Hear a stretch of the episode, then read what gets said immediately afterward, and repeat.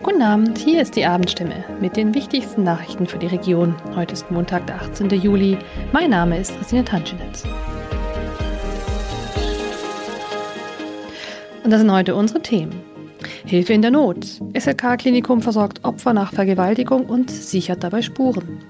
Bilanz. Das Heilbronner Volksfest ist rum. Wie lief es mit dem neuen Termin? Steigende Temperaturen, sinkende Pegel. Wie steht es um die Trinkwasserversorgung bei uns? Die Sexualstraftaten haben sich in Baden-Württemberg in wenigen Jahren verdoppelt. Die Region bildet da keine Ausnahme.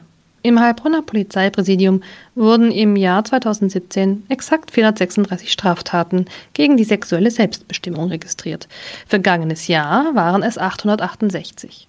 Experten gehen allerdings von einer hohen Dunkelziffer aus, denn nur 6 bis 15 Prozent aller Vergewaltigungen werden auch angezeigt. Studien belegen, dass viele Betroffene medizinisch unterversorgt bleiben, weil sie nicht sagen möchten oder können, was ihnen passiert ist. Das SLK Krankenhaus am Gesundbrunnen bietet hier Opfern von Vergewaltigungen eine medizinische Soforthilfe an, auch wenn diese keine Anzeige bei der Polizei erstatten wollen. Es gilt die ärztliche Schweigepflicht.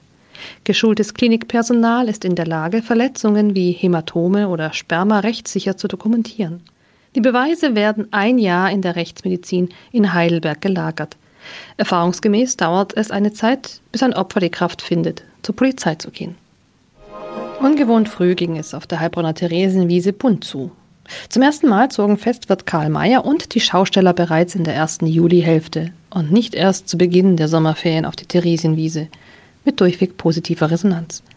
Karl Mayer sieht sogar Vorteile im früheren Termin. Er sei sich sicher, dass es im nächsten Jahr eine gute Bewerbungssituation geben werde, denn in der Branche spreche es sich schnell herum, dass Heilbronn gut läuft. Dann würde das Volksfest wieder zum gleichen, nun erfolgreich erprobten Zeitpunkt stattfinden. Auch Steffen Schoch, Geschäftsführer der Heilbronn Marketing, habe das Gefühl, dass das Volksfest viele neue Gäste gewinnen könnte. Jedenfalls wurde dabei auch viel getrunken. Zwischen 200 und 250 Hektoliter Volksfestbier der Haller Löwenbrauerei wurden ausgeschenkt. Zum ersten Mal stand mitten auf dem Platz auch ein Wald. Das Klimawäldchen, um das die Gastromale platziert wurde, erfreute sich großer Beliebtheit. Riesiger Boden, staubige Felder, höchste Waldbrandgefahr in vielen Wäldern im Südwesten, alarmierend niedrige Pegelstände. Die anhaltende Trockenheit macht der Natur in Baden-Württemberg schwer zu schaffen. An 70 Prozent der Pegel liegen die Wasserstände unterhalb des niedrigsten Wasserstandes in einem durchschnittlichen Jahr, teilt die Landesanstalt für Umwelt Baden-Württemberg in Karlsruhe am Montag mit. Hintergrund ist nach Angaben der Fachleute, dass von Januar bis Juni in Baden-Württemberg nur rund 80 Prozent des Niederschlags fielen, der im langjährigen Mittel für diesen Zeitraum üblich ist, bei gleichzeitig überdurchschnittlichen Temperaturen. Auch der Juli ist den Experten zufolge bislang zu trocken und zu warm und es steht in den kommenden Tagen noch mehr Hitze bevor. Droht jetzt neben der Gaskrise auch noch eine Wasserkrise? Die Experten und Versorger sind sich einig. So schlimm wie in den Dürrejahren 2018 und 2019 ist es in Baden-Württemberg aber trotz allem noch nicht.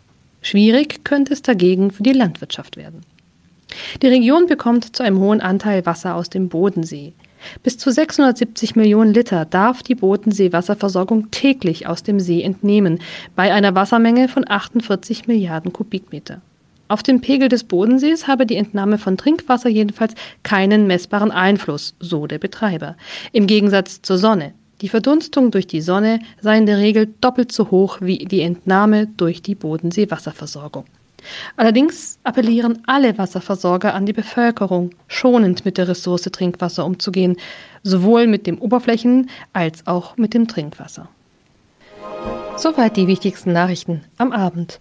Mehr und ausführliche Informationen für die Region finden Sie in unseren Zeitungen oder auf stimme.de.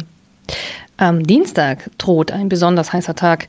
Auch in der Region könnte es neue Hitzerekorde geben. Die Stimme ist unterwegs an diversen Hotspots und berichtet, wie die Menschen sich mit den hohen Temperaturen arrangieren. Schauen Sie mal rein auf stimme.de.